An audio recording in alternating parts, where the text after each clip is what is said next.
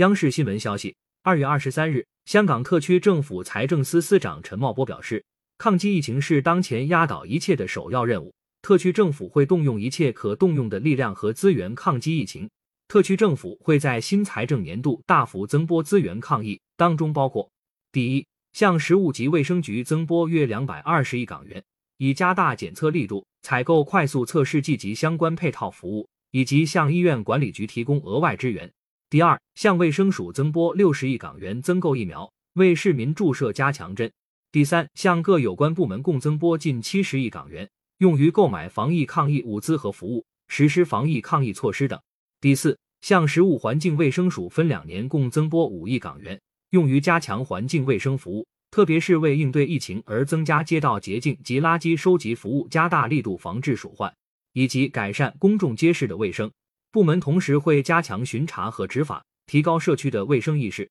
第五，向防疫抗疫基金注资一百二十亿港元，以兴建各类防疫抗疫相关设施。另外，特区政府将预留两百亿港元，以备其他各项不同防疫抗疫需要。如果相关资源有增加需要，特区政府会全力做出配合，抗击疫情。